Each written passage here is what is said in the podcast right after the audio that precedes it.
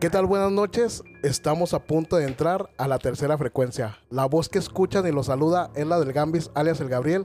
En la producción de este podcast se encuentra hoy el buen Joel y el buen Pacman Olivares. Y como siempre, hasta este capítulo de todos los que llevamos, mi compañero, mi compa, el buen Oscar El Greñas, que nos va a hablar de nuestras redes sociales.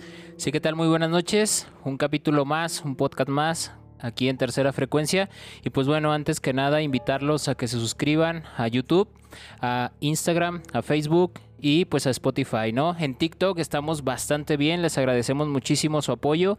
Y pues bueno, esta noche tenemos un capítulo muy especial. Tenemos como invitado aquí a un buen compañero y un buen amigo, Abraham Castrejón, que nos acompaña para contar sus relatos. Pero pues Abraham, platícanos a qué te dedicas, cuáles son tus redes sociales, cómo te podemos encontrar. Claro que sí, Chino. Buenas noches a todos. Pues nada, primero, muchas gracias por la invitación. Pues un placer Por estar nada, aquí con nada. este Muy- proyecto es- que está creciendo increíblemente bien. Muchas Este, gracias. sé que va a seguir con ese ritmo. Este, yo, pues bueno, tengo la fortuna, como ya dice el, el buen chino, de, de trabajar con él. Somos veterinarios, somos médicos veterinarios. Ya tenemos cerca de seis años trabajando juntos.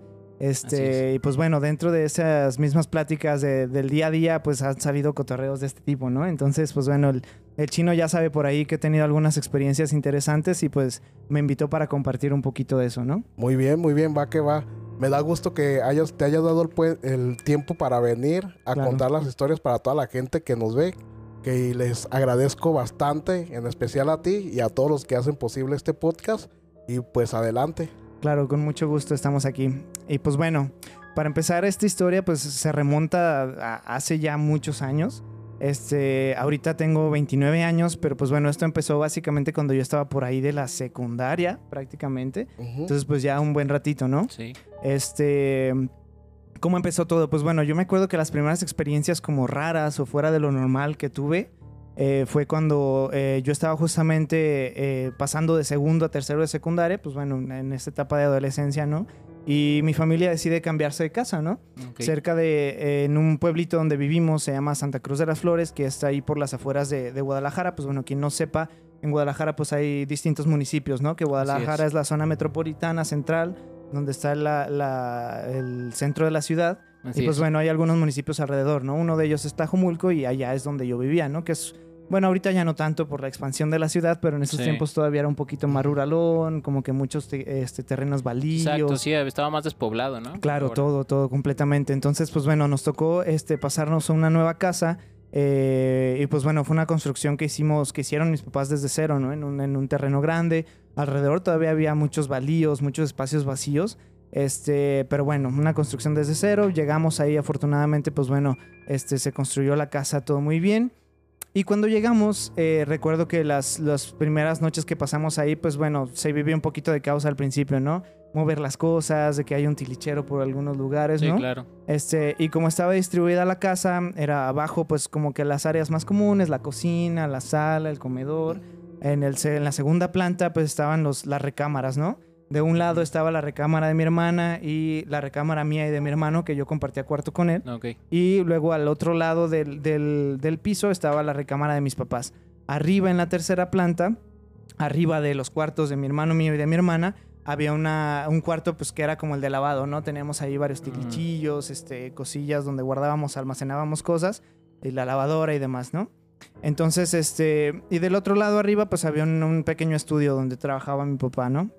Eh, recuerdo que en esos primeros días que estábamos ahí, yo en ese tiempo traía la onda de jugar con un, con un trompo, ¿no? Entonces, pues ya me subía al cuarto ese que estaba menos ocupado. Sí.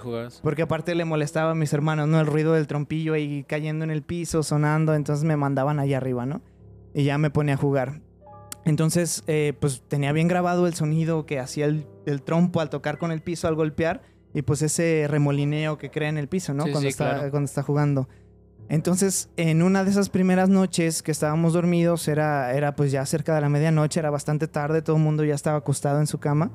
Eh, y recuerdo perfectamente bien que todos estábamos en silencio, todos acostados ya dormidos, y se empezó a escuchar el golpe del trompo en el piso arriba y sonaba Ok. como, como empezaba Cómo a dar giraba. vueltitas, como giraba sobre el piso, ¿no? Sí, sí. sí. Entonces yo me quedé viendo al techo con los ojos abiertos, completamente oscuro el cuarto, pero me despertó el sonido, ¿no? Dije, bueno, pues no sé qué sea. Luego se vuelve a escuchar después de un par de minutos el sonido, ¿no? Del trompo girando. Y en eso mi hermano me dice, Abraham, ¿escuchaste? Sí, güey, no mames, ¿qué pasó, no? Este, no, no sé, güey. Y se escuchaba y se escuchaba. Y ya, pues, ¿quién va a ser? Pues no puede ser nadie, ¿no? Total, lo ignoramos, nos fuimos a dormir, todo bien. Al día siguiente sale al tema, ¿no? Oye, ¿qué pasó anoche, no? Sí. ¿Escuchaste? Sí, sí escuché, pero pues nada, le preguntamos a mi hermana, obviamente pues ella ni de chiste se había subido, entonces pues así quedó, no, no le encontramos explicación, pero pues bueno, como fue algo pues relativamente insignificante, así quedó. Al- a los 3, 4 días que estuvimos ahí en la casa todavía, eh, vuelve a suceder algo similar.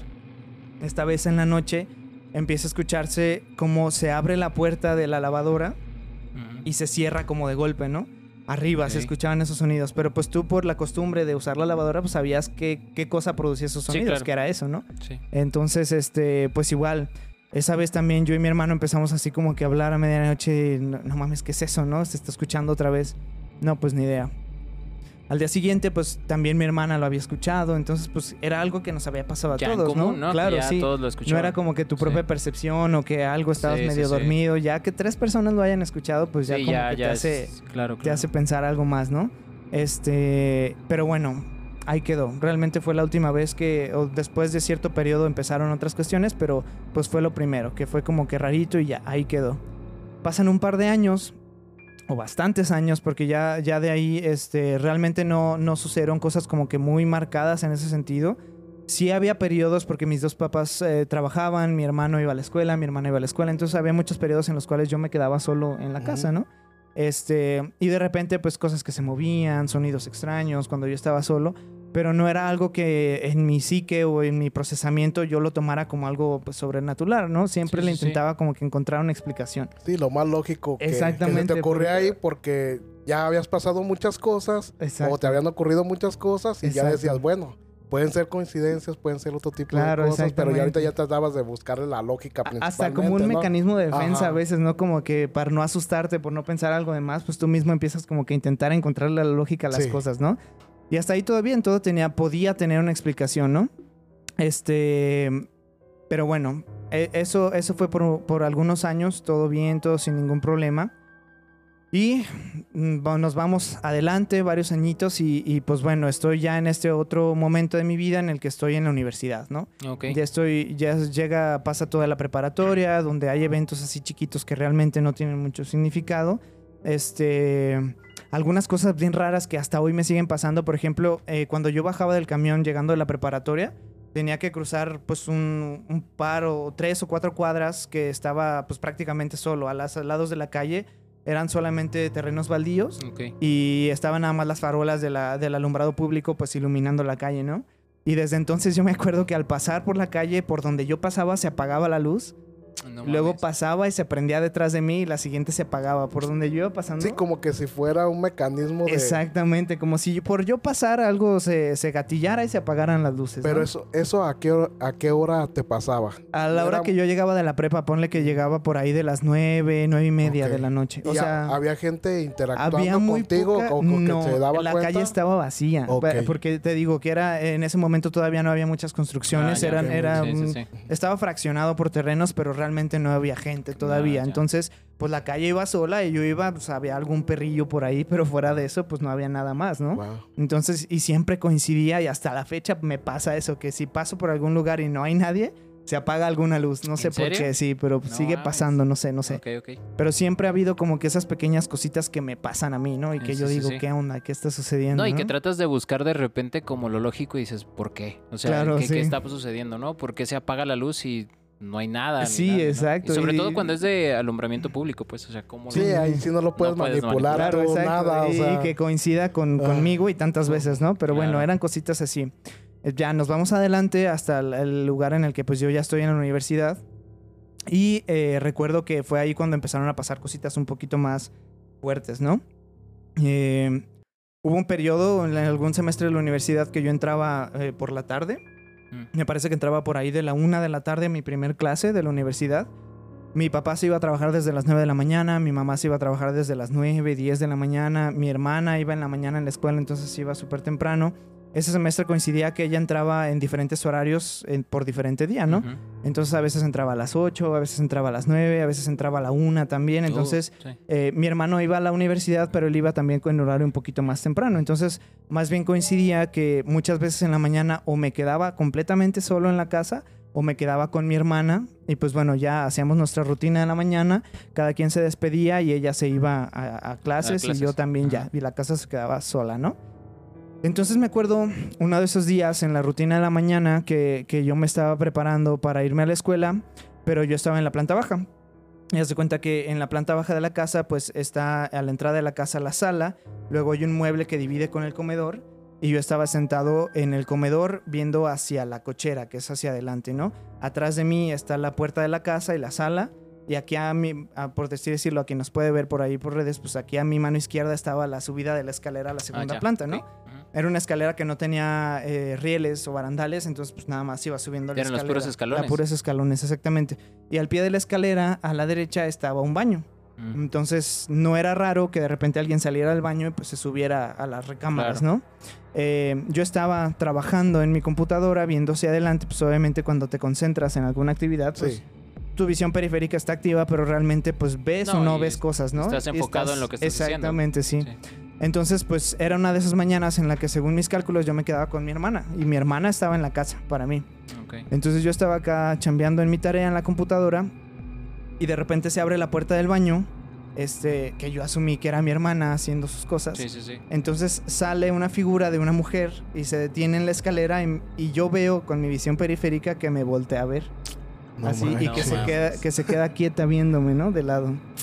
Pero pues yo estaba en mi rollo, ¿no? Yo estaba trabajando, obviamente en mi cabeza era mi hermana. Sí, sí. entonces sí, pues sí. ni me detuve para Oh, voltear o preguntarle. Exacto, no se te hizo extraño que vieras a una silueta de una mujer. Claro, exactamente. Era algo completamente normal para mí, ¿no? Entonces yo siento que se voltea, se queda quieta unos segundos viéndome, luego voltea para adelante otra vez y se va subiendo. Era una mujer, recuerdo pues nada más por lo que alcancé a captar con, la, con mi visión lateral, pues que era una mujer eh, de pelo negro, largo y traía como una pijama blanca o como un vestido blanco, algo así, ¿no? Pero pues ya, no fue nada. Se sube, termino de trabajar, recojo, empiezo a recoger mis cosas, ahí tengo mi mochila de lado, meto mi, mi lap a la mochila y pues subo para decirle a mi hermana, oye, pues ya me voy a la escuela, Sí, ¿no? Este, ahí sí, te claro. encargo. Entonces voy y le digo, eh, Michelle, ya me voy a la, a la escuela, se llama Michelle, mi hermana. Ya me voy a la escuela. Y esperando que me contestara, ¿no? Yo estaba fuera de su cuarto. Digo, Michelle, ya me voy. Y nada, le toco. Michelle, ya me voy. Y nada, entonces dije, pues déjame ver qué onda, ¿no? Entonces abro su cuarto y no había absolutamente nadie. Chingues. Entonces le digo, bueno, pues ya me tengo que ir. Agarró mis cosas, agarró el celular y le mandó un mensaje. Oye, Michelle, este, Sí. ya me fui de la casa, te encargo que cierres bien. Dejé cerrado, pero igual deja bien cerrado todo, ¿no? Y dice, no, no manches, hoy entré temprano, yo ya no estoy. Y yo me quedé así, qué onda, Oye. ¿no? Entonces tu cabeza empieza a correr así como de qué fue lo que vi, sí vi lo que vi, empiezas como que a Sí, dudar, ah, ¿no? y empiezas a buscar, ¿no? El- el- el- la Exacto, lógica, el qué Exacto, pasó. sí, sí, sí, pero llega un momento en el que dices, bueno, absolutamente no había nadie en mi casa, entonces o, lo- o no lo vi o no sé qué vi. Entonces, pues ya me quedé con eso, ¿no? Pero bueno, fue algo como que eh, me molestó un ratito en el día. Por ejemplo, perdón que te interrumpa, No, no, no te cuando, cuando lo cuando la viste no sentiste alguna sensación anómala, o sea, algo que te podía decir como de que no no es no es mi hermana o hasta cierto punto estabas tan concentrado en tu- Claro. tus actividades que no lo percibiste. Sí, claro, o sea, siento que sí tenía como que alguna sensación rara, pero al mismo tiempo de repente me daba como ansiedad ir a la escuela, este, entonces pues yo sentía como que esa ansiedad, pero pues no lo correlacioné. Sí. Y como era el primer evento Ah, de muchos que de se veían, sí. pues Sí, sí, sí. como que no, en ese momento no estaba, eh, mi mente no estaba eh, pensando en que podría hacer algo No, más. de hecho no, estabas tan sensibilizado, ¿no? Exactamente, Oye, digámoslo así, claro. Y, y algo, algo que te acuerdes más específico de lo que viste. Ahorita dijiste, era una mujer, Ajá. traía como una bata blanca, pero te acuerdas si le veiste las extremidades, No, la apariencia, no, no, no. cabello. El cabello me... Nomás me- como la Solo lo que ¿o? pude definir con mi visión periférica. Que, o sea, como si yo te pudiera describir ahorita al chino como estoy volteando hacia adelante. Ajá. eh, o sea, pues no lo Como el, puedes el- el definir. rabillo del ojo, Ajá, ¿no? Exactamente, exactamente. No puedes describir detalles muy Oh. específicos, pero pues más o menos tú, tú ves las, las sombras, las las O sea, figuras. y de pues- hecho, te o sea, a lo, a lo que dices, para ti era una mujer. claro, para mí era una mujer, una mujer Fue lo que joven. percibiste. Claro, Oh, exactamente. porque- O sea, yo para mí era mi hermana, ¿no? Entonces yo la veía como una chica, pues no sé cuántos tenía mi hermana en ese tiempo, pero eh, 16, 17 años, yo Sí, la veía, ¿no? o sea, la percibiste joven, Claro. tal cual. sí, sí, sí. O sea, para mí era mi hermana, entonces ni le busqué más en la mente, ¿no? Fue eso. Este, y así quedó. Fue la primera vez. En la noche le platiqué a mi familia, así como que algo de risa, ¿no? Como que, ah, me pasó esto, pero pues no sé qué haya sido, ¿no? Y así quedó. Mm, Pasa un tiempo, porque pues bueno, la verdad es que esto sucedió durante un, un buen periodo de tiempo, ¿no? Pasa, pasa, no sé, me imagino que pasaron dos, tres semanas. Este. Y luego mi hermana empieza a decirnos que cuando ella se quedaba sola en la casa, escuchaba que en mi cuarto y el de mi hermano se escuchaban eh, como que alguien estaba rascando la pared que colindaba con su cuarto. Entonces, en, ese, en esa pared estaba nuestro closet, que era un tipo de closet de esos que están empotrados en la pared, Sí. que nada más se abren las puertas, pero pues bueno, adentro hay un espacio donde está la ropa. ¿no? Y al final, de, al fondo del closet, pues está la pared que colinda con, la, con el cuarto de mi hermana. Entonces, eh, cualquier cosa que se escuchara tendría que estar dentro del Dentro del closet, closet. ¿no? Entonces mi hermana nos decía, este, oye, este, ¿quién estuvo en la mañana en la casa? No, pues nadie, ¿por qué? Porque escuché que alguien estaba como que rascando en la pared, entonces voy y me asomo y no había absolutamente nada, ¿no? Este, no, pues quién sabe, nadie le prestó atención. Pero cuando ella me empezó a contar eso, yo sentí dentro de mí como que algo empezaba Sí, a salir y, sí, sí, sí. y- y yo me sentía como que raro. O sea, no habría una expresión más que decir que me sentía raro, como no en mi casa, como, como diferente, ¿no?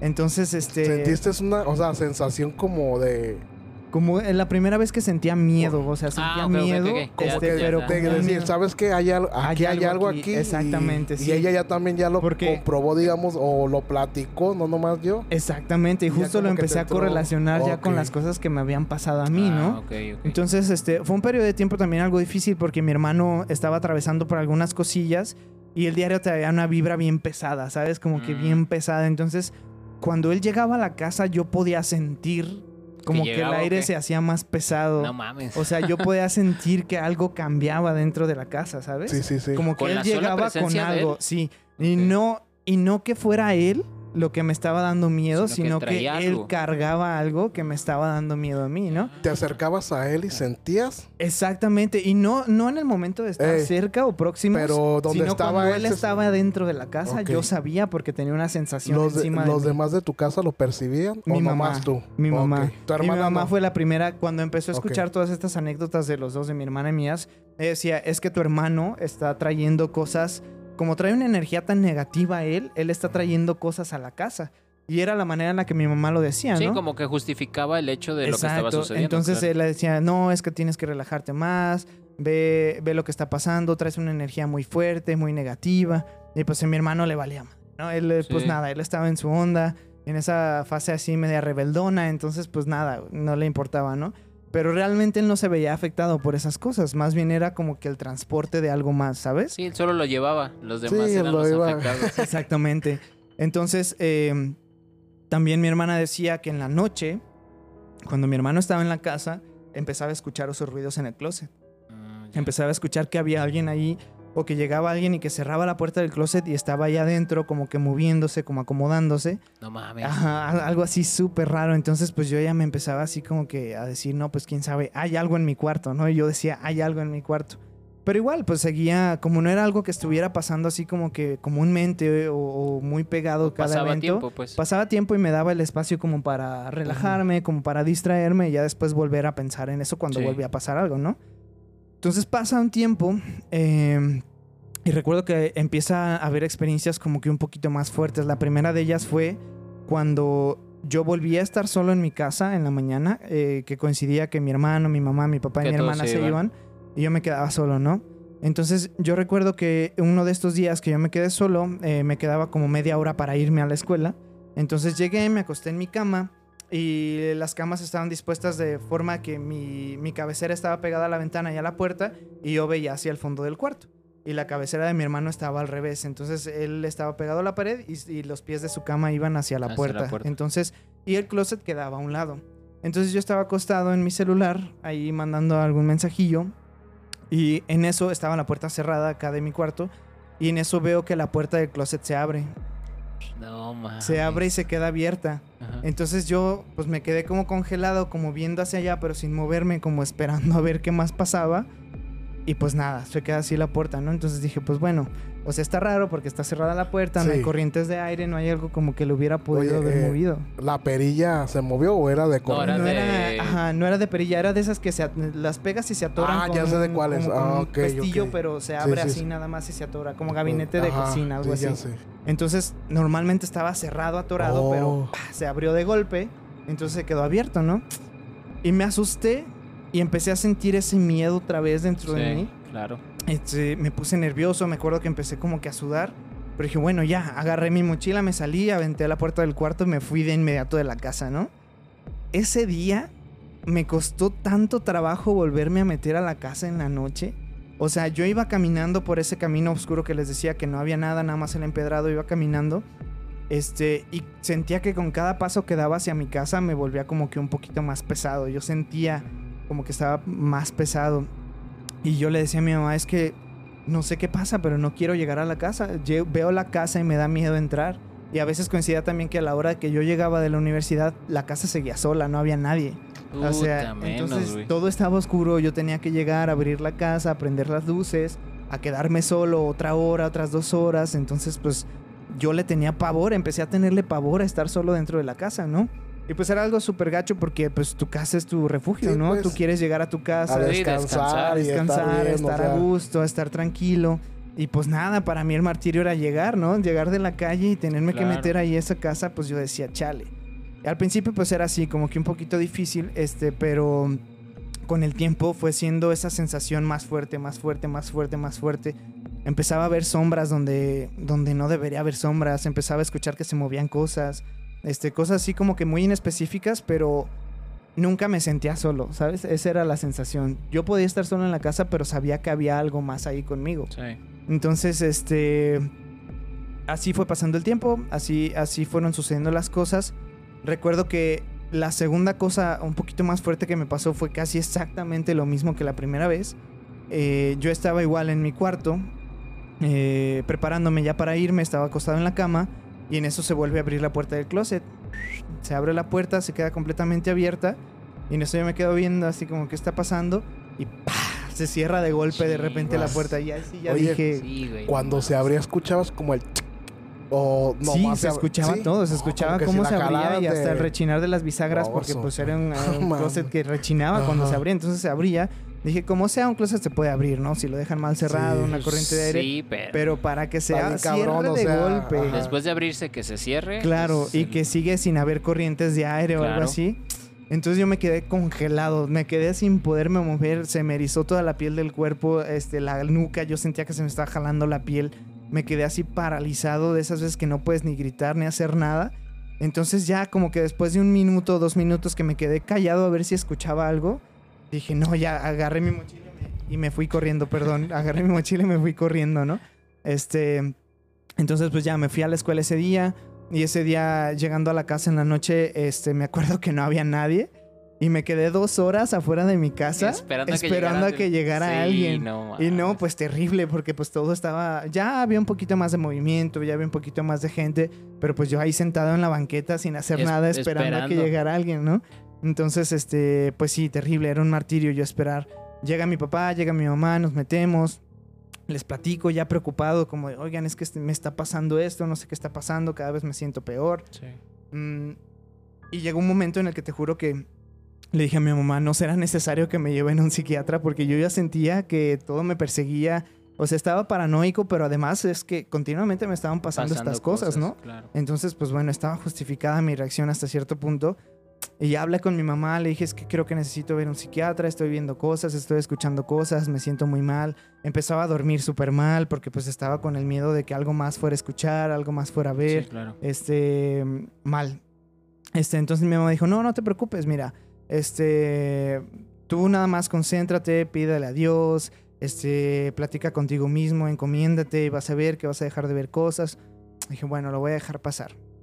Este, empieza, pasa otra vez un tiempo eh, y entonces pues ya sucede como que lo último que dije, no, ya, aquí no se puede. Estaba otra vez en, en la casa, me quedé solo porque pues ya no había nadie, ya todos habían hecho, ah, ido a hacer sus cosas. Eh, me acuerdo que esa vez dejé mi mochila al pie de mi cama, pues ya lista para irme, me metí a bañar. Esa vez iba como con un poquito más de, de prisa, iba, iba tarde a la escuela. Entonces, este, salgo de bañarme, ya cambiado y todo, y ya pues iba corriendo, ¿no? En mi rollo. Abro la puerta de mi cuarto, me agacho y me extiendo el brazo para tomar mi mochila, y en el momento en el que toco mi mochila, acá de reojo veo cómo se vuelve a abrir la, abrir la puerta del closet, ¿no? Y me quedé paralizado, agarré la manga de mi mochila y me quedé así paralizado, no podía moverme, no podía mover ni un solo músculo del cuerpo. Otra vez se me enchinaron todos los pelos del cuerpo, me quedé así como sin poder hacer absolutamente nada. Entonces se abre por completo la puerta del closet y en un silencio absoluto en todo el cuarto escucho claramente, Abraham, que me dice una niña, güey, de dentro del closet. No mames, Me dice mi nombre, entonces yo me- Yo me quedo paralizadísimo como no había estado en mucho tiempo, con las lágrimas en los ojos porque no sabía qué hacer. Entonces yo recuerdo que se quedó callado todo como un minuto y ya después lentamente se fue cerrando la puerta otra vez y se terminó de cerrar. Güey, o sea que nomás te habló, te, te dijo, dijo tu nombre. Dijo mi nombre y ya. Se quedó callado todo, yo me quedé como esperando. mamón. Se cerró otra vez la puerta, agarro mi mochila y me voy corriendo de la casa. Este, ese día sí me ganó el llanto de que estaba súper alterado por lo que había pasado, porque realmente no había una explicación para lo que había pasado. Y dije, no, ya no puedo, ya, este es, este es el límite, no sé qué voy a hacer, ¿no? Entonces llego en la, en la noche y empiezo a platicarle a mi mamá, me empiezo a soltar llorando de que no puedo, están pasando estas cosas, este, ya no sé qué hacer. Y me dice, mira, a mí me han dicho que la, medalla de San Benito ayuda muchísimo a la gente que ve este tipo de Sí. cosas, ¿no? Este, dice, déjame conseguirte una y vamos a intentar con eso, vamos a ver cómo te sientes con tu medalla. Dice, y yo lo que te recomendaría, dicen que cuando algo así te está pasando recurrentemente, lo que tienes que hacer es enfrentarte a eso que está pasando. Dice, entonces, cuando te vuelva a pasar algo así, tú plántate a medias del cuarto y dile, ¿sabes qué? Este, así está la onda y enfréntalo. Dije, bueno, pues vamos a ver qué onda, ¿no? Entonces, mi mamá llega al, al- al tercer día de eso y me regala esta medalla, que es la que traigo colgada Ah, ok, ahorita. Una medalla de, San, San Benito, Benito. ¿no? Y pues bueno, no sé, no sé si ustedes estén un poquito este, conscientes de lo que es la medalla de San Benito. Este, si la conocen o... Sí, fíjate que la, la medalla de San Benito, pues yo sé que la, la usan muchos sacerdotes que hacen exorcismos, ya que parte de sus oraciones es eso, ¿no? Es, un, es un, digamos, es un ritual que, que- que Exacto. está escrito ahí y que parte de esto hace que el demonio puedas expulsar al demonio. De Claro, directa, exactamente, exacto. Justo, eh, pues bueno, en ese tiempo que empecé como que con mi contacto con esa, esa parte, eh, pues yo siempre he sido de leer, ¿no? Y algo que me gusta o algo que quiero saber, pues me pongo a leer y a leer y a leer. Entonces, este, pues estuve leyendo y pues justo, ¿no? E- Era un, un sacerdote, pues hace muchísimo tiempo, por el año, por los años 400 en la era medieval, este, que él creó esta oración específicamente contra fuerzas del mal, ¿no? Contra el Sí, demonio claro. específicamente, ¿no? Este, si me permiten, pues aquí tengo justamente la inscripción que tiene la medalla. Este, y dice, pues, obviamente es una inscripción en latín, pero pues si se traduce al español, básicamente lo que dice es Cruz del Santo Padre Benedicto. La Santa Cruz sea mi luz, no sea el dragón mi guía. O sea, la influencia del diablo Claro. va para afuera, ¿no? Este, retrocede Satanás, va de retro Satana, que precisamente es una, una frase que se utiliza mucho en el ritual del Del exorcismo. Así es. Este, y fue creada por este padre, ¿no? Este, dice, no me satisfacen las cosas banales, venenosa es tu carnada, bebe tú mismo el veneno. O sea, todas las fuerzas negativas que vengan hacia mí, yo no las acepto, tómalas tú, ¿no? Claro. Eh, Y pues bueno, al final lo único que dice es paz. Lo único que pido es paz y justamente era lo que estaba buscando en ese momento de mi vida, eh, que vivía aterrorizado, vivía con el miedo, entonces pues me detuve un día al, al centro de mi cuarto, ya con mi medalla, la tomé entre mis manos y empecé a pronunciar esta oración, ¿no? Entonces justo en el momento en el que yo termino de decir esto, se abre otra vez la puerta de mi No closet. mames. Entonces ya fue cuando dije, basta, ¿no? Sí. Basta. Y dije, ¿sabes qué? No sé quién seas, no sé qué seas, pero no tienes ningún lugar en mi vida. Es, vete de aquí, ya no quiero que estés aquí, no te quiero volver a ver. Busca tu propia paz y yo necesito la mía. Me callo y se vuelve a cerrar la puerta del closet No lento. seas. Y ahí fue, en ese periodo de mi vida, la última vez que me sucedió algo parecido. Y desde ese día no me volví a quitar la medalla del cuello. Y le he Claro. traído a todas partes. Siempre. Fíjate siempre. que una, una, una teoría que habla de la cruz de San Benito es que la cruz de San Benito es tan fuerte y tan potente que no solamente te, digamos que te ahuyenta o te protege de este tipo de entidades demoníacas, sino de todo mal y de toda situación, digámoslo, tanto espiritual como, como de la vida diaria. Algo negativo te lo va absorbiendo. Y la leyenda comenta que conforme te va ahuyentando, te va salvando de esa manera, por así decirlo, la medalla se va oxidando. Y esta eh, se va oxidando cada vez más como el hecho de estar absorbiendo todas esas Recibiendo esa energías, energía. recibiendo esa energía y protegiéndote. Yo tengo una, precisamente una medalla de San Benito que la traigo en la mochila, no la traigo ahorita como Puesta. protección, pero la traigo en la mochila y créeme que ya está así oxidada. O sea, Claro. y, y la verdad es que sí, sí creo, ese, ese tipo de protección es, es muy fuerte. Sí. Lo utilizan como, como tú bien lo dijiste, eh, sacerdotes exorcistas que lo hacen. Y pues la verdad es que yo creo que es el máximo eh, o la máxima protección en Claro. ese sentido a nivel de la fe cristiana o de la fe católica. Digo, no sé, Sí. tú, si tú sepas algo más de la Bueno, bueno, más bien tengo unas preguntas para él. Sí.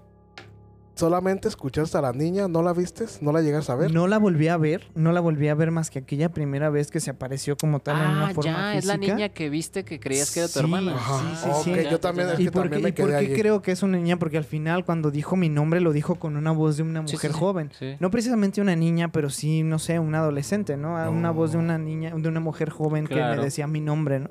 Pero pues este, pues da más miedo porque pues sabes que está ahí para ti. No, y- está diciendo tu nombre. Y ¿no? lo que hemos hablado siempre y en cada uno de los podcasts cuando hablamos de este tipo de entes, que los niños, pues muchas veces no son niños. Pues y son estos suplantados son- por demonios, Claro, nada sí, más, fácil. Y fíjate que una, una del- de, historia que me viene a la mente que escuché fue acerca de una mujer precisamente que cada vez que llegaba a su casa, o sea, ya empezaba a escuchar situaciones como extrañas y cuando llegaba a su casa veía sobre la ventana de su cuarto que se asomaba un niño.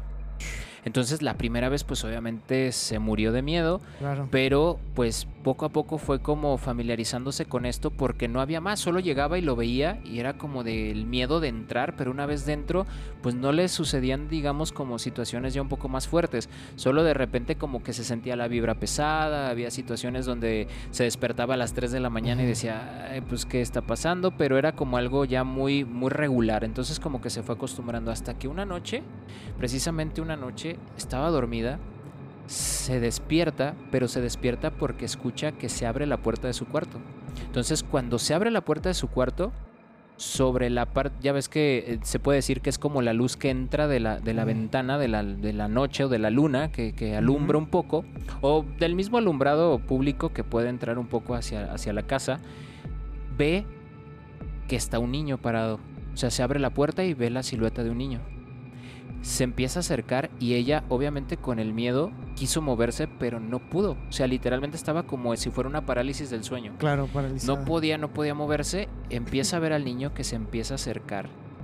Se sube a la cama, o sea, ve cómo se va subiendo a la cama.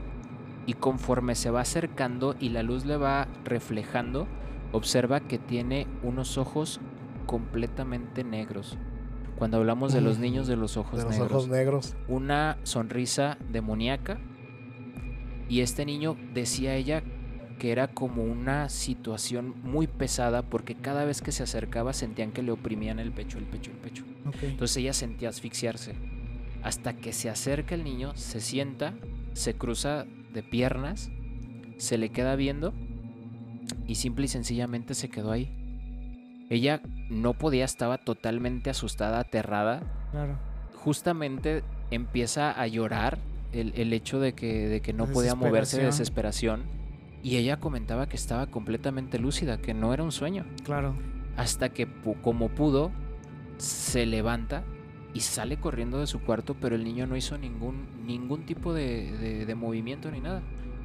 Posterior a eso, precisamente ella eh, busca la ayuda de, pues se acerca a la iglesia católica con un sacerdote, le cuenta la situación y pues van, bendicen el lugar y pues parecía que todo estaba bien hasta que un día, de la misma manera como, como tú lo comentas, pequeños ruidos, empieza a escuchar cómo tocan la ventana de su casa. La del segundo piso, obviamente. claro. Entonces no había manera de que alguien por fuera estuviera Que tocando. subiera. Exacto.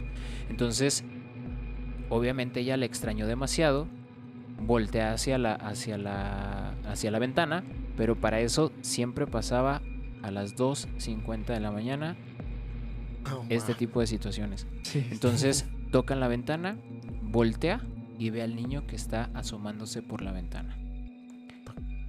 Corre como loca y pues obviamente se sale hasta la calle. Para eso pues se fue con una vecina que conocía bastante bien, le comenta la situación y ella precisamente le comenta de este, de este tipo de, de- de medalla, que es la Cruz de San Benito. Y pues a pesar de que se acerca a la iglesia y bendice en la casa, seguía apareciendo esto. Y muchas veces creemos que con esto se va a quitar y no, parece que tienen hasta más fuerza o como que les da un poco de coraje el hecho de que lo hagas. sí. Entonces empezó a tener esta medalla y parece que poco a poco fueron cediendo las cosas porque ella misma cuenta que cada vez fueron menos y menos agresivas. O sea, Sí. solamente escuchaba como ya cositas, el niño dejó de verse y ella se acercó mucho a la, a la situación de protecciones y, y de este tipo. Y hasta la fecha ella tiene su, su cruz de San Benito y me llegó mucho a la mente este tipo de situaciones Claro. que te da tanto miedo entrar a tu casa o de repente ya no estás ni seguro en tu casa Sí, porque hasta en la parte más íntima exacto. Se es- mete. se meten. Claro. Y tú dices, güey, no manches. Y otra vez hablando, niños, ¿no? Sí. Niños, niños y niños. Sí, otra Entonces, vez Son, son es Ya lo, pla- complicado. ya lo habíamos platicado. Y sobre todo estos niños de ojos negros, Ajá. que de repente te es como un, hacen como una persuasión donde muchas veces tú estás en tu casa, te tocan la puerta y abres la puerta y ves a estos niños y te piden entrar.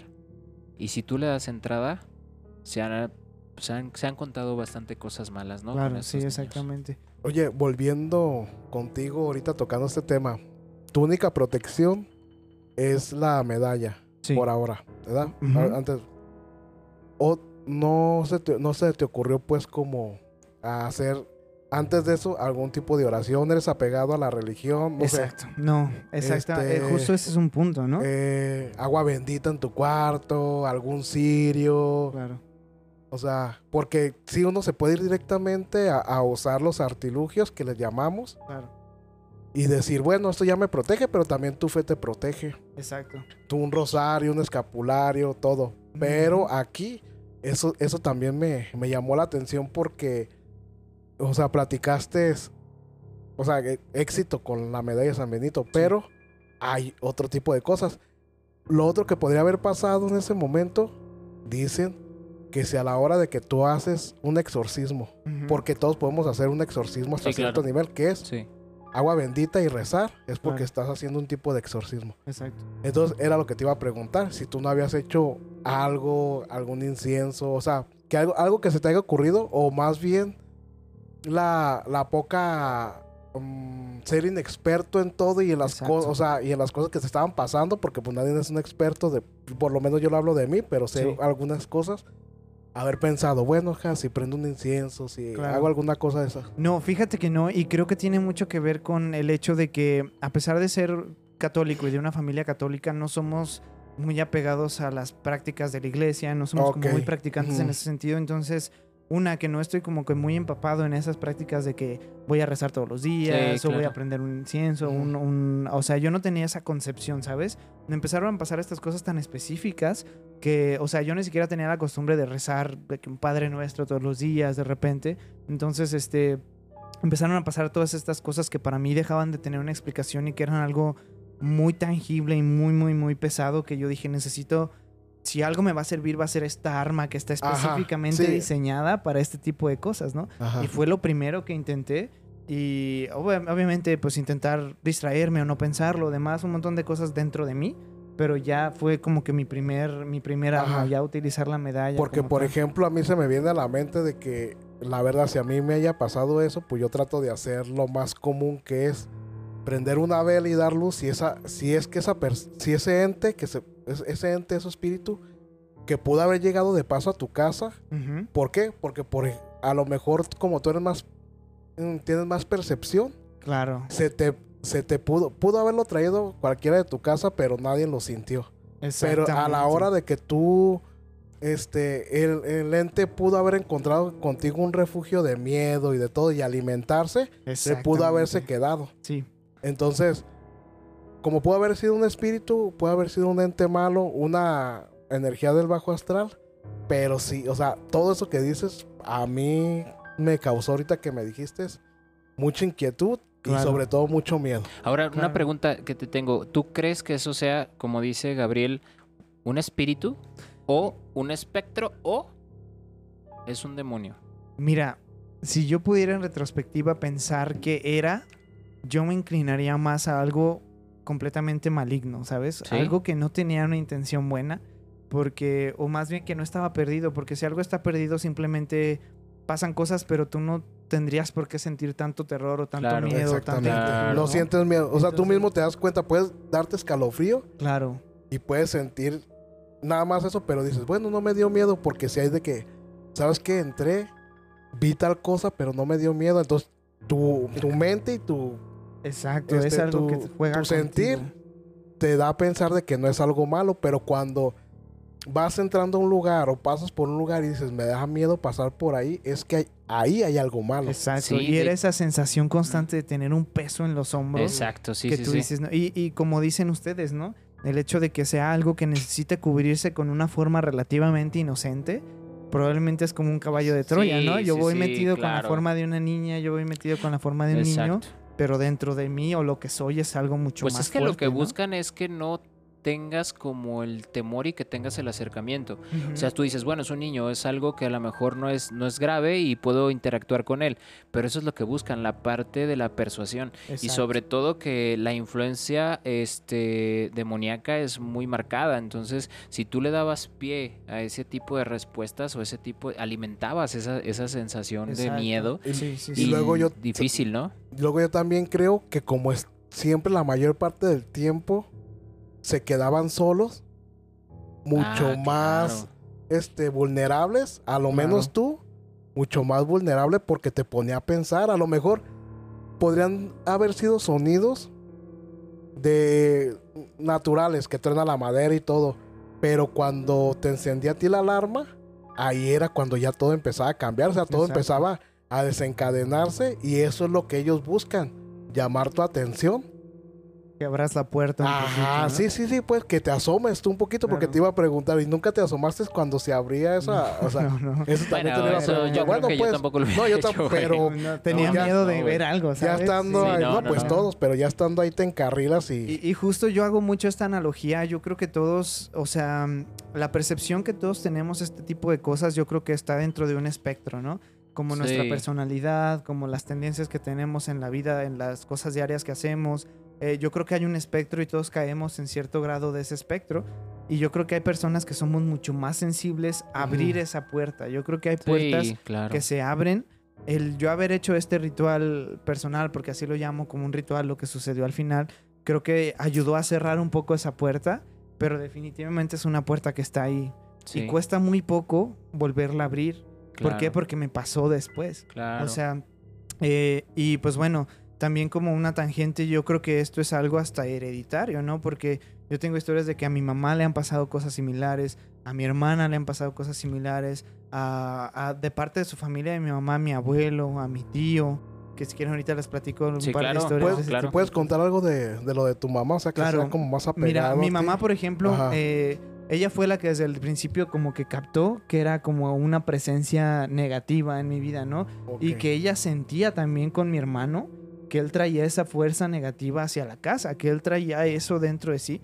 y que mi hermano yo creo que tenía su, su ventana a la percepción un poco más cerrada y probablemente no lo utilizó como un medio para entrar a, a- a más a esta realidad que tenemos, sino como un transporte, ¿no? Sí. Voy dentro de él, voy por encima de él, pero llego hasta el punto en el que encuentro a alguien que me va a abrir la puerta. Exacto, es lo que decía Gabriel, o sea, lo pudo, pudo haber entrado de alguna manera hasta con tu hermano, lo traía ahí, pero cuando vio que tú eras el, el que más percibía esto, eh, o de cierta manera el que tenía un poco más de, mm, no sé cómo decirlo, algo que lo traía de cierta Exacto. manera, entonces te buscó a ti porque no buscó a nadie más. Y, y hay esta gente que se les refiere comúnmente como medium, ¿no? Que, que Sí. son precisamente Sí. un medio a través del cual se pueden manifestar estas Sí, claro. energías, estas fuerzas que la mayoría de la gente no perciben, no son víctima de, ¿no? Sí, exacto, lo que son los medium, las cajitas o todo esto que hablábamos también la vez pasada, por ejemplo, un, uno, una persona que, que, deja, que deja entrar un espíritu a su cuerpo y se posesiona, ya sea para bien o para mal, pero a final de cuentas, por ejemplo, Pachita es una, es una de ellas, entonces, eh, pero bueno, sí, tienes, tienes mucha razón, hay, hay Claro. personas que tienen como más abierto este tipo de... de- Sí. de el canal, pues, que le llaman el canal o el tercer ojo. Y, y recuerdo historias, por ejemplo, desde mi tío. Yo, ten- yo tengo un tío que fue alcohólico en la mayor parte de su, de su adolescencia y su adultez temprana. Este, pero pues mal, ¿no? Un alcohólico, pues mm, ya en un estado muy, o sea, muy malo. fuerte. Este, pues bueno, el abuso de drogas, de sustancias. Y él empezó en cierto punto a escuchar cosas de la misma manera en la que yo empecé, ¿no? Este, siento que él abría ese portal o esa sensibilidad cuando estaba expuesto a esas sustancias porque yo Ajá. creo que Ah, sí, se no, quitaba esas claro. barreras de encima, ¿no? Entonces podía ver esas cosas. Él, él platica que un punto de inflexión muy importante fue cuando él estaba, estaba muy, muy ebrio, muy tomado y decidió irse a, a- a acostarse sobre las vías del tren porque quería No terminar con su vida, ¿no? Ok. Entonces iba, iba decidido a acostarse Sí, sobre sí. las vías del tren. Entonces, pues bueno, en ese tiempo, obviamente mucho más atrás todavía, había muy poco alumbrado público, todas las calles eran de empedrado, en un pueblo a las fueras de Guadalajara, ¿no? Este, y mi, platica mi tío que iba eh, borrachísimo, obviamente llorando, súper deprimido, iba en camino a las vías del tren, y en eso se detiene como a descansar un ratito en la banqueta, se sienta, y se sienta al pie de un árbol muy grande, ¿no? De un, no me acuerdo qué era el árbol, pero era un árbol muy, muy grande, muy viejo, ¿no? Entonces dice mi tío que él se sienta al pie del árbol y de repente voltea hacia arriba y arriba está colgado un charro vestido todo de negro en una rama del árbol. Ándale. No, tiene eh, su traje completamente Ajá. negro, pero Ajá. toda su piel, toda su cara era negra completamente. Y le dice, adelante, te estamos esperando. Ah, no seas. Entonces, mi tío en eso. o sea, ya le estaba dando la entrada, ya le estaba dando la y Como bienvenida. diciéndole, pues ya, ¿cómo vas? Te estamos esperando. No, seas. Entonces mi tío en eso obviamente se regresa y fue un punto de inflexión en decir, ¿sabes qué? Ya tengo que dejar O de sea, a tomar". partir de ahí dijo, empezó a dejar de Y ya tiene ahorita más de 30 años sobrio. No y seas mamón, fue gracias a ese tipo de experiencias, pero pues eran muchas cosas que le sucedían, pero esa fue la que dijo, ¿sabes qué? Hasta aquí, ¿no? Imagínate que eso te llegara a suceder, o sea, está increíble. Mi abuelo Bueno, también Es que tuvo- hay, sí hay historias Claro. de, que ya la- las personas alcohólicas, más bien, es que más bien eso pasa, así como tú dices, a las afueras y en los pueblos. En una ocasión, un tío mío, eh, yo no lo conocí, murió. Pues yo todavía no nacía, pero él murió allá en el, en el rancho. Él, seguido, todas las, todos los días iba a las pulquerías de ahí y diario salía como cantarito. Y diario lo iban a buscar, iba, ahí iba mi abuela con sus lámparas esas, con los quinqués. Ahí iba ya usando a las 2, 3 de la mañana, pues porque no había alumbrado, eh, no había alumbrado público. Y, y dicen que en una, en una ocasión no lo encontraron. Al siguiente de la mañana, pues van y lo buscan. Y estaba dormido en un chamizal. De esos árboles grandotes, sí, grandote. así. Pues a él lo encontraron pues todo golpeado. O sea, Sí. lo encontraron golpeado. Lo llevan ahí a la casa, lo alivianan, pues le quitan la, la malilla. Sí. Y él juraba y perjuraba que los duendes que salían de ese árbol le pusieron una puta. Neta, güey. No seas mamón. Le pusieron una puta, güey. Y, y no nomás a él, No nomás a él le pasó así, o sea, a varios, a O sea varios, que a varios que pasaban por ese árbol Sí, les a, a cualquier, ey, que se dormía, porque esa era la maña, pues. Ah, Antes ibas a los ríos sí. que a buscar pescaditos Sí, y la sí. Y pues eh, bueno, en lo que de- ay, pero en lo que dejo la tarrayita o el pañuelito, Se pues, me echo un sueño y hasta la tarde dormido. los duendecitos les ponían unos putos. Neta. Oye, y ahorita que comentabas acerca de lo que dijiste de tu tío, que cada vez que tomaba o tenía estas sustancias en su cuerpo, Sí. se sensibilizaba para poder, no sé, percibir esto o, o de cierta manera estar un poco más perceptible a estas situaciones. ¿Tú crees que eh, nosotros mismos nos bloqueamos para no poderlo percibir o nosotros mismos eh, cerramos esa puerta para no permitir ver algo más o que nos Claro. hablen de esa manera? Sí, pues yo como, como se los decía ahorita, yo creo que hay, hay ciertos grados de sensibilidad, ¿no? De poder estar expuesto a este tipo de cosas. Yo creo que hay gente que definitivamente no puede abrir esas puertas. ¿Por qué? No sé. Hay gente que las puede abrir pero no lo hace. Y hay gente que las tiene abiertas toda su vida, ¿no? Yo creo que mi tío y mi abuelo están en el grupo de a medias, en el que pues tienen esa sensibilidad, pero está, está tapada por ciertas cosas. Entonces, ¿qué es lo que hace el alcohol? ¿Qué es lo que hacen ciertas drogas? Pues quitarte las inhibiciones, ¿no? Que tienes. Claro, y puede ser sí, que sí, esa sí. parte de una percepción inhibida se rompa y puedas ver cosas que normalmente no verías, ¿no? Claro. Este, justo también me acuerdo de una historia de mi abuelo, que él también fue alcohólico gran parte de su vida.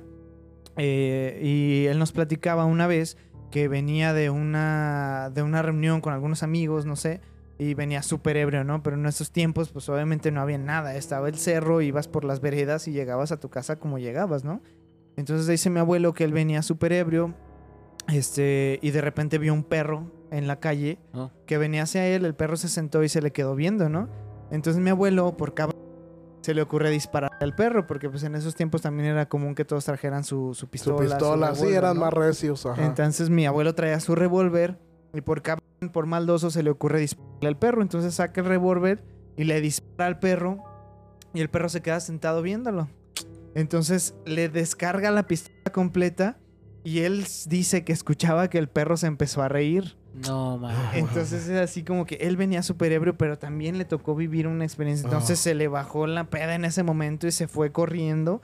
Pero pues era esa misma percepción que se abre en esos momentos, Claro. tal vez, ¿no? No, y sobre todo como que el- el- la valentía, ¿no? Como decir, ay, ahorita me vale gorro lo que está sucediendo y tra, tra, tra, y viene lo contrario, ¿no? Te das cuenta. de- Y, y qué es lo que estaba ahí, porque él vio un perro.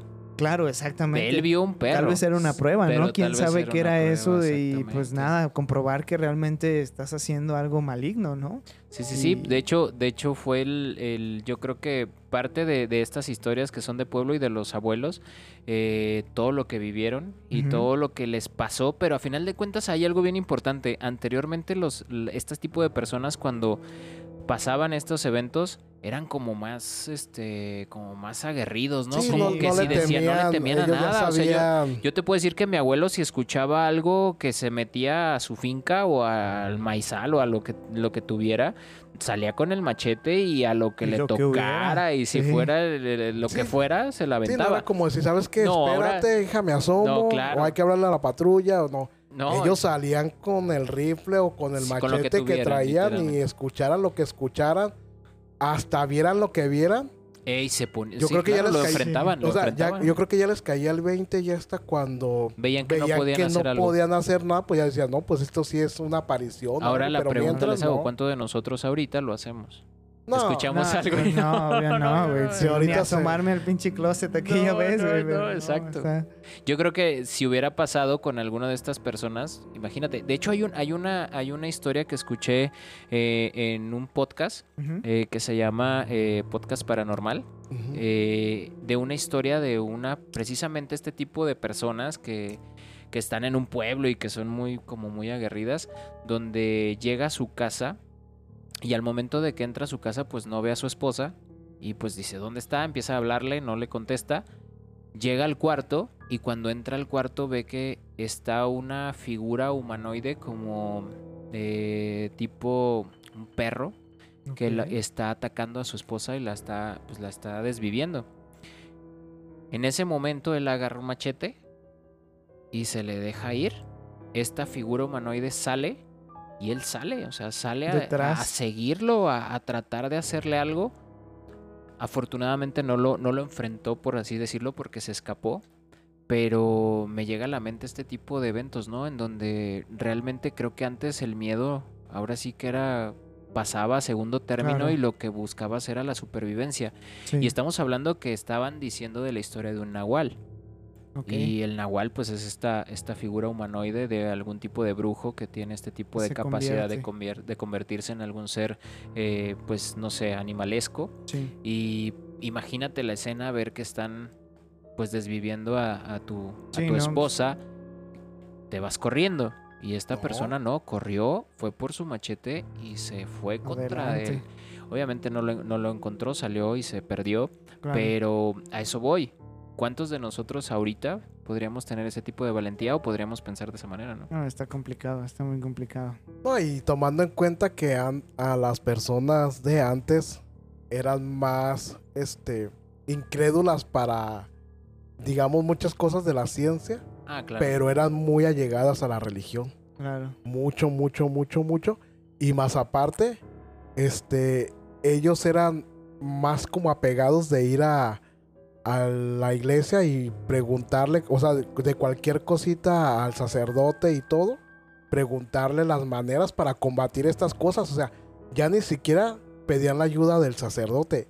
Ellos iban a preguntar la manera de combatir, ya sea un nahual, una bruja, una aparición, pero Sí. para ellos combatir con ellas, no, no pedían ayuda, no por malo pues, pero como ahora cualquiera de nosotros que tengamos un problema en casa de esa índole, o como en tu caso, yo haya bendecido la casa, yo haya este buscado otras alternativas, pero con un sacerdote de por medio. Claro. Sí. Pero, pero antes ellos enfrentaban el problema y ellos lo acababan, costara lo que costara. Claro. Y tenían ese acercamiento, ¿no? A la iglesia, Sí, a la fe. Ah, Se agarraban muy fuerte. No, mucho, de- demasiado. mucho, mucho, Pero bueno, mucho. Abraham, ¿tienes alguna otra historia que te haya sucedido Ju- con tu familia? Justamente eh, pensando en, en mi mamá, que pues bueno, por eso yo digo que pues que debe haber cierto grado de, de here- herencia, ¿no? De ese tipo de cosas. Ella también toda la vida ha visto, ha visto cosas, ha sentido situaciones este, complicadas, pero recuerdo muy bien una historia de cuando ella estaba súper chiquita, ella debía tener como 9, 10 años. Y ella dice que vivían todos, eh, dormían todos en, en un mismo cuarto, todas sus hermanitas. En una sola cama dormían siete hermanos.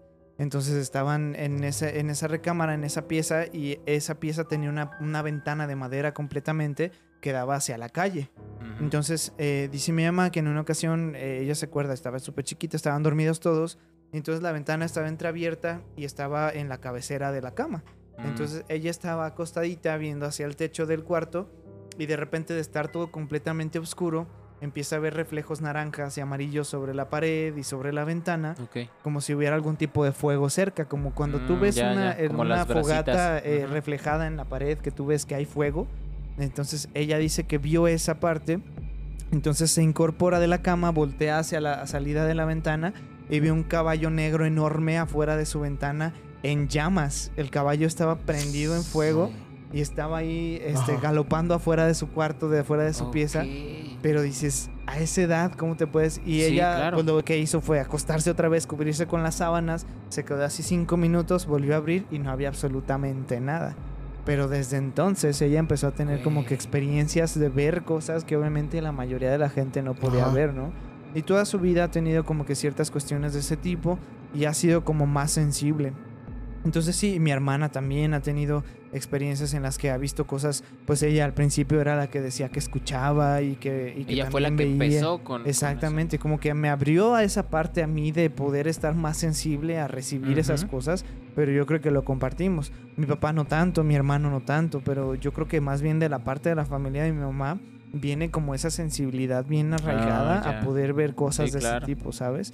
Este, pero sí, yo, este, pues han sido un montón de, de situaciones en la que tú, pues al principio te quieres como que eh, justificar, ¿no? Siempre es como que buscar una razón. Sí, deslindarte cosas- de lo que Claro. de lo de lo paranormal, digámoslo así, deslindarte de, de Porque eso. justamente como no somos gente que esté como que tan arraigada a la fe, a las cuestiones de ese tipo, pues más como que intentas afrontar las cosas desde ciencia o desde la realidad o por qué Sí, pueden pasar. claro. Pero llega un punto en el que simplemente dejas de poder explicar las cosas y es cuando dices, hay algo más, ¿no? Hay sí, algo más de hecho, allá". de hecho, fíjate que hay una, una anécdota ahorita que dices eso, en el sentido de que te lo voy a poner como, como ejemplo. Imagínate que llegas un día a un trabajo nuevo Sí. y de repente te dicen, oye, ¿sabes qué? Vas a hacer esto, tu trabajo va a ser eh, recolectar la ropa de la gente que se prueba, pues algún tipo de pantalón, blusa o algo en todos los probadores y este pues tú lo vas a recoger y las vas a volver a colgar. Entonces, pero pues de repente eres el nuevo y ya sabes, ¿no? Que te dicen, oye, ¿sabes qué? Ten cuidado porque ahí se aparece no sé qué y no sé cuánto. Entonces, cuando empiezan a decirte eso, de cierta manera como que te empiezas a, a sensibilizar y como que O empiezas a sugestionar, ¿no? A Claro. sugestionar. Entonces, esta, esta historia abarca en donde una chava acaba de entrar en una tienda de, pues, de estas departamentales donde venden ropa y justamente ese era su trabajo. O sea, estaba ahí en los probadores, pasaba la gente, dejaba la ropa y ella pues La recogía, recogía. recogía y, la- y las volvía a colgar, ¿no? Entonces, pero ya le empezaron a decir, oye, ¿sabes qué? Ten cuidado porque de repente en el probador tal se aparece tal cosa. Y así como que ella, como que no, no voy a sugestionarme ni nada, agarraba todo y así, pero era como rápido, ¿no? De esas veces que ya estás como con el miedo Sí. y pues es un pasillo largo con varios probadores, entonces pues vas como rápido haciéndolo y te regresas de inmediato. Entonces ella comentaba que ya estaban por cerrar la tienda, entonces entraron unas, unas personas, pues total, dejaron la ropa y ya. Ella fue a revisar que no hubiera ropa al final para ya poder como cerrar el turno, por así decirlo. Entonces va y dice que justamente pues va viendo los, los probadores, pero cuando llega justamente a ese probador donde pues le decían que se aparecía algo, iba caminando y por azares del destino y mala suerte, lo vamos a poner de esta manera, se le cae una prenda. O sea, se le cae una prenda justamente afuera, Enfrente del probador. afuerita del probador. Estaba cerrado el probador porque todavía no lo abría para ver si no había ropa dentro. Ujú. Y cuando se cae esta prenda, sale una mano y agarra la prenda y la mete. No, man. Entonces, esta, esta morra se regresa corriendo Claro. totalmente asustada. Y pues obviamente le cuenta a, a- a su supervisor y a todos sus compañeros. Y es cuando le dicen, te dijimos que ahí ya se aparecía alguien. Claro. Sí, sí, sí. Entonces, está Yo creo que muchas de las veces, eh, una de dos, o nos sugestionamos o podemos de repente permitir ver ese tipo de cosas. Claro. sin necesidad de que nosotros lo hubiéramos decidido, ¿no? O sea, sí. como que te, la misma gente se conecta, como tú lo Pues, dices, con tu hermana. O sea, una- tu hermana comenzó y se conecta contigo y te pasa como el, ¿sabes qué? Tú síguele porque yo Claro. ya aquí ya no puedo. Y ahí es donde viene, viene la parte interesante de que muchas veces nosotros llegamos a lugares donde ni pensamos que puedan pasar cosas hasta que nos lo dicen o hasta que por algunas Es que- otras Es que situaciones puede ser algo percibirlo. colectivo. O Claro, también. Por ejemplo, ahí donde yo trabajo actualmente, en la parte de abajo antes era un molino de maíz, era una tortillería. Entonces mu- muchos cuando nosotros ya nos vamos, pues son tres niveles. En uno estamos nosotros, en el siguiente están las que hacen costura y arriba los que cortan. Entonces yo soy el último que salgo del nivel de abajo. Cuando yo voy subiendo las escaleras, se oye que mueven tijeras, que mueven... Y uno no, o sea, uno no se aprecia.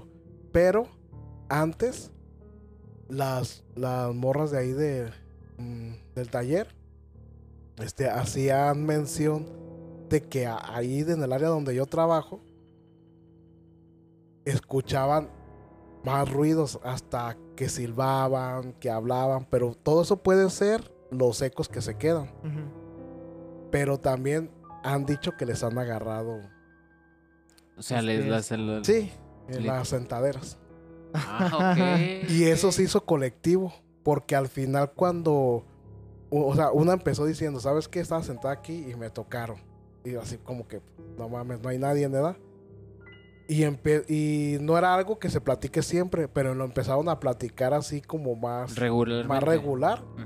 y pasaba regularmente eso. Ya. Y los ruidos cesaron, pero empiezas a platicar de los ruidos y, Y los ruidos vuelven otra vez. comienzan. Ajá. Yo creo Es- que nosotros alimentamos eso también, ¿no? Exacto, abres esa puerta, ¿no? Para que la, la gente que es sensible lo vea, lo vea. Pero yo creo que hay, so- toma una sola persona que abra un poquito esa puerta para que quien sea que esté listo para verlo lo vea, ¿no? Sí, claro. Entonces, sí, sí, y sí. eso que dices del colectivo también está interesante. Ahorita me estoy acordando justamente de una historia de mi papá, que él siempre ha sido como que un poquito más, más reservado, un poquito más escéptico, pero nos platica una vez, él, él es originario de la Ciudad de México. Entonces, este, vivió en la Ciudad de México hasta que tenía como 20 años, ya después Mm. se vino para acá, pero pues bueno, él estaba por allá medio morrillo y él comenta que una vez iba hacia su trabajo y tomó el camión, tomó el chato para irse a su trabajo, ¿no? Entonces iba en el camión y dentro del camión se encuentra una chava de la secundaria, una amiga suya de la secundaria y pues tenía un montón de rato sin verla. Entonces pues iban todo el trayecto platicando, iban contándose de cómo les había ido, de qué habían hecho. Ujú. Prácticamente él me decía que él había como que platicado un poquito más de todo lo que había hecho últimamente y ella pues no hablaba mucho, pero pues igual le preguntaba y estaba como que interesada, Claro. ¿no? Total, llega el momento, fue un trayecto como de media hora, llega el momento en el que ella se baja en una estación específica o cerca de una estación específica del metro, vamos a decir la estación Juárez, por decir un nombre. Ajá. Entonces, pues se baja ahí ella, ¿no? Ya, mi papá va normal, llega a su trabajo, llega y se encuentra un cuate también de, de la infancia, ¿no? Y dice, ¿qué onda, güey? ¿Qué crees? ¿A quién crees que me encontré en el camión? Me encontré a Norma, ¿no? Este, veníamos platicando y la chingada. Y dice que su compa de repente se puso pálido.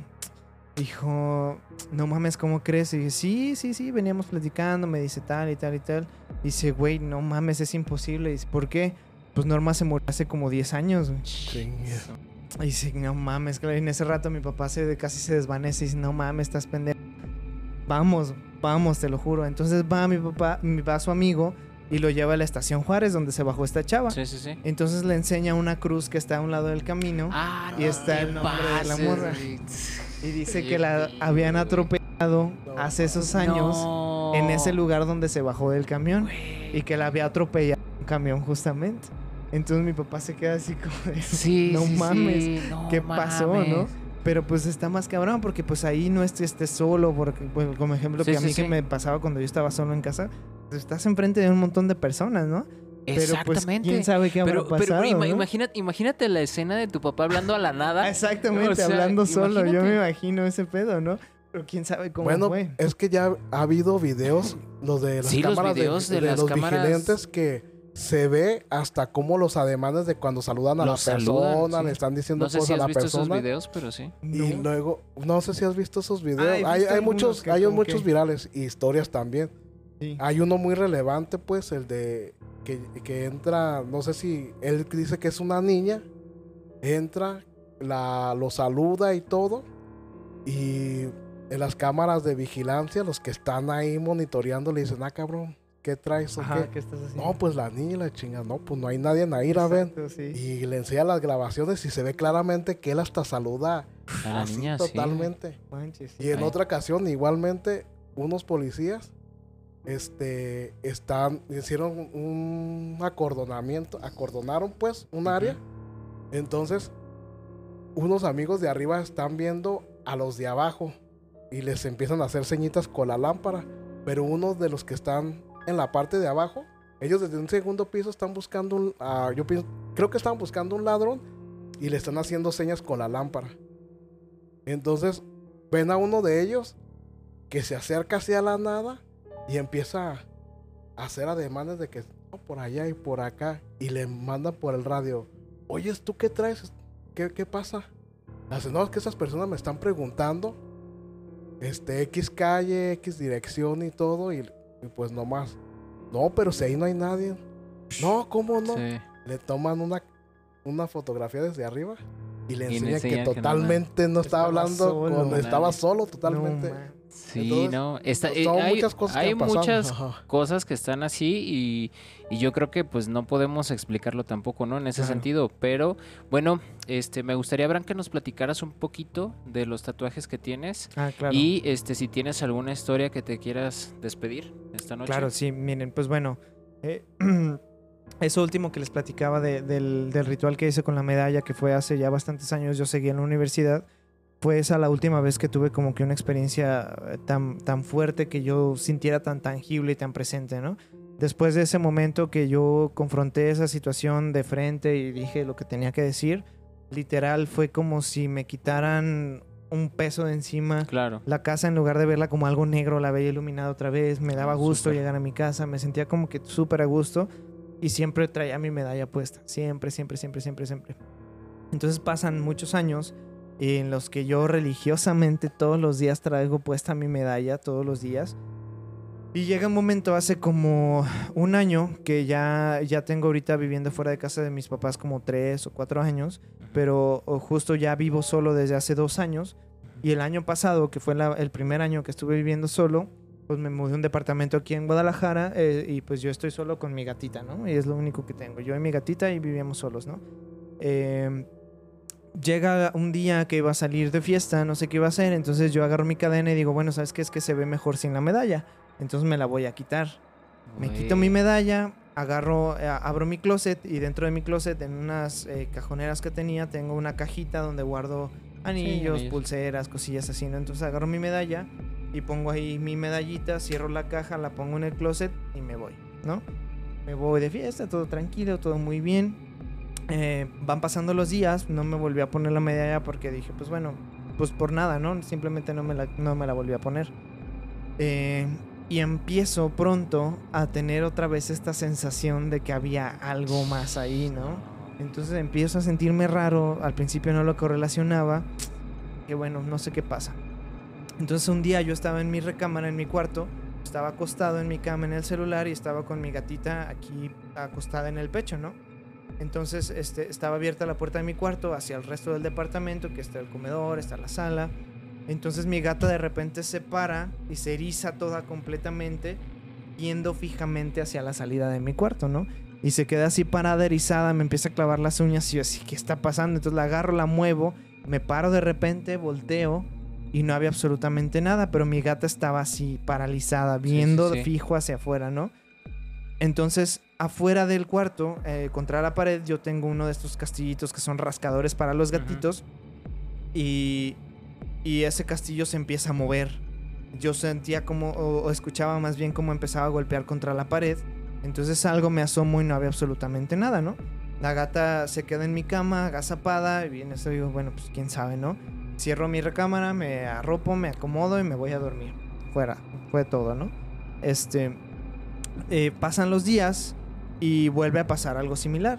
Yo estaba, yo estaba en mi cuarto, mi gata no estaba por ahí, este, y de repente escucho que se cae el rascador, súper fuerte, cae hacia el piso, me asomo y veo una sombra que sale corriendo hacia la cocina. Güey, no mames. Entonces yo dije, pues es mi gata, está jugando, tiró el rascador, se asustó y se fue corriendo. Ajá. Entonces yo voy a asomarme a- hacia el pasillo que da hacia la cocina y hacia el cuarto de servicio y no encuentro absolutamente nada, no encuentro a mi gata por ninguna parte.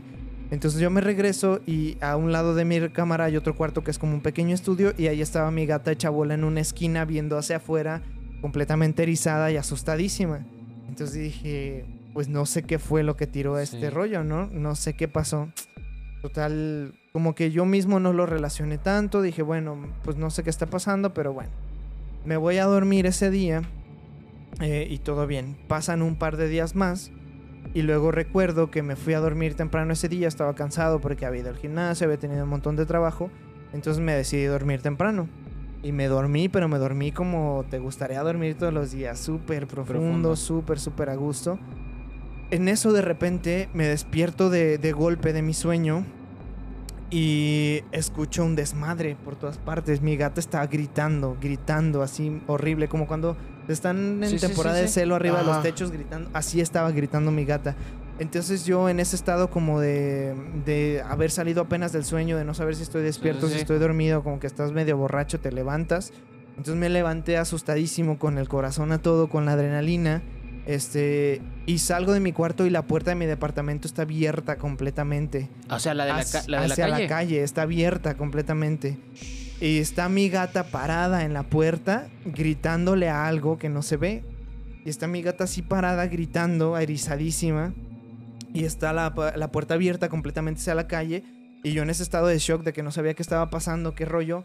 Asustado, entre dormido, entre despierto. Voy, corro, agarro a mi gata, la aviento a mi cuarto, cierro la puerta. Y me quedo afuera y yo así de qué pedo, alguien se metió, alguien se quiso meter, ¿qué está pasando? Me asomo y afuera no había nada. Entonces cierro la puerta y ya en ese momento como que dije, a ver, y ya me empezó a bajar la frecuencia cardíaca, me empecé como que a centrar, dije, a ver, estoy despierto, pero ¿qué está pasando, no? Voy, me meto al otro cuarto, me meto a mi cuarto, no había absolutamente nada, me voy al fondo, no había absolutamente nada. Digo, no mames, no sé qué fue este pedo. Veo la hora y eran las 3 de la mañana justamente. Sí, sí, sí, sí. Entonces dije, y voy a mi cuarto y digo, porque justo yo sentí en ese momento la necesidad de tener mi medalla, entonces me agarro mi cadena y me doy cuenta de que no tengo mi medalla puesta. Ah, ya. Voy a mi cuarto, abro la puerta del closet, abro la caja de, de donde guardo mis joyas y mi medalla no estaba. No estaba la medalla. mames. Y yo así de no mames, donde la dejé, qué hice, donde la moví, pero estaba 100% seguro Que que, yo no la había movido del lugar, pero me habían quitado mi protección. Entonces ese día no pude dormir desde las 3 de la mañana hasta la mañana Me siguiente. imagino. Me fui a trabajar así con las ojeras de, de 10 años de no haber dormido. Este. Pero bueno, me, me puse a pensar, tal vez la moví del lugar, tal vez hice esto, no sé qué hice. Total, el día siguiente estaba limpiando mi casa. Paso la escoba por debajo de mi cama. Y de abajo de mi cama saco mi medalla. Y la medalla estaba completamente oxidada, como no había estado en un montón de tiempo. Pero estaba abajo de mi cama. Sí. Y dije, no mames, no sé qué está pasando. Agarro mi medalla, la limpio porque constantemente, como tú dices, constantemente está oxidando. Entonces yo ahí tengo un botecito que es precisamente para limpiar cositas de plata cuando ya están oxidadas. La limpio, me la pongo otra vez y se acabó el cuento. Otra vez siento cómo se levanta de mí esa energía negativa. Pero dije, es que esta puerta está tan abierta que en el momento en el En que, yo ya no tengo mi protección. protección, va a haber algo ahí esperando para aga- agarrarme, cazarme, buscarme y Sí, estar ahí. claro. Entonces dije, no era mi casa, no eran mis hermanos, soy yo tú. el que Sí, tiene sí, la puerta abierta, ¿no? Entonces dije, pues ya basta, tampoco puedo depender de traer esto puesto toda mi vida. Y fue en el momento en el que dije, me la voy a tatuar. Entonces eh, hice una cita y literalmente pues yo ya me puedo estar sin mi medalla y no pasa nada porque justo me hice unos tatuajes en los brazos donde pues ya tengo Si la, ¿Los puedes mostrar para que lo ya vean tengo la, medalla pues a donde sea que voy Esta, esta y con las dos caras. ¿Sale? Y pues ya, esta es, esta es mi protección personal. La tengo para todos lados y es la única manera en la que me siento 100% seguro, pase lo que pase. Y a veces la traigo, a veces no la traigo, pero, Pero ya estás. yo la traigo puesta en todo momento. Y cuando empiezo a sentir como que una energía negativa, como que hay algo que se vuelve a subir a mis hombros, me toco los brazos y se va ese rollo enseguida, enseguida. No manches, Entonces qué sí está- increíble, ¿eh? Qué Eso increíble. Fue el final, la última vez que me pasó algo parecido, pero me fue cuando me di cuenta de que necesitaba esta protección en mi vida. Y fuera del- de la religión o del catolicismo, yo le doy tanto poder a esto que siento que realmente me ayuda en funciona cualquier totalmente, situación. claro. Exactamente. No manches, qué Guau. fuerte, eh, la verdad, No, qué fuerte. O sea, para llegar a ese grado, Sí, no es Sí. porque las cosas que ha pasado no son cosas pequeñas. no, no son o sea, chiquitas, estamos y- hablando de cosas. Y hace rato, él, hace rato él comentó, antes de, de mostrarnos los tatuajes, él comentó sobre de que hay una puerta en la que posiblemente está abierta o la contiene cerrada, pero no solamente una sola cosa puede salir. Sí, no, claro. Pueden salir muchas, Muchas, cosas y, sí. Claro. y todas esas te pueden seguir y te pueden atacar, pero qué bueno que estás Qué bueno, que, qué bueno Sí, sí, que, sí. que estás bien. Pero bueno, pues la verdad es que muchas gracias, Abraham, por No, acompañarnos esta noche. La verdad fue un gustazo. Las historias estuvieron increíbles. Y wow, la verdad es que lo que te ha pasado, no, no, no, lo, yo creo que no muchos de nosotros lo, lo podríamos Digerir- aguantar o di- digerir. digerirlo así, o sea, Pero la verdad te, te me da mucho gusto que todo esté bien y que ya esto se haya acabado. Y pues Gabriel, antes que nada, me gustaría pasarte la batuta para que nos despidas de cierta manera, pero sin antes hacer la mención de la recomendación de la noche.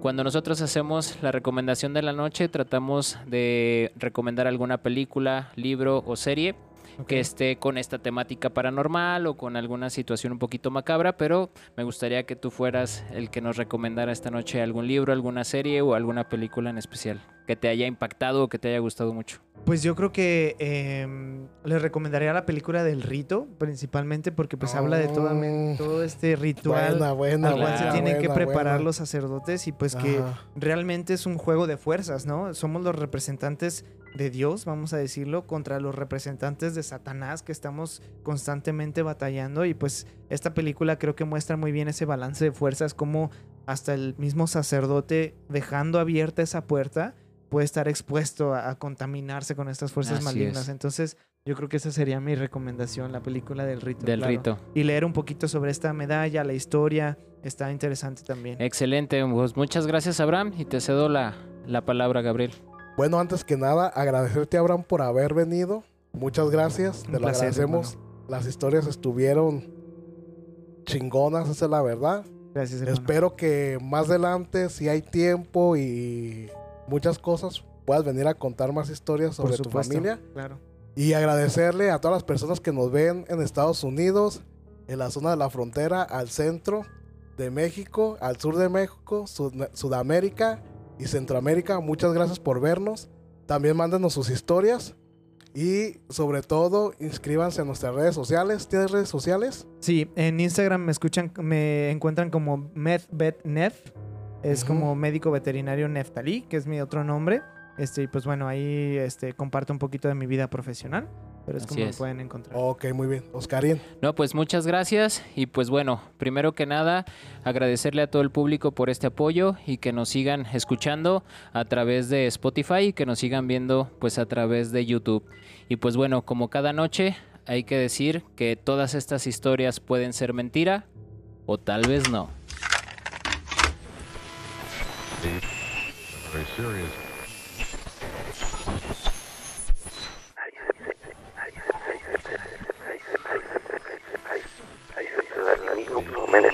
Cero, cero, cero, cero, cero, cero,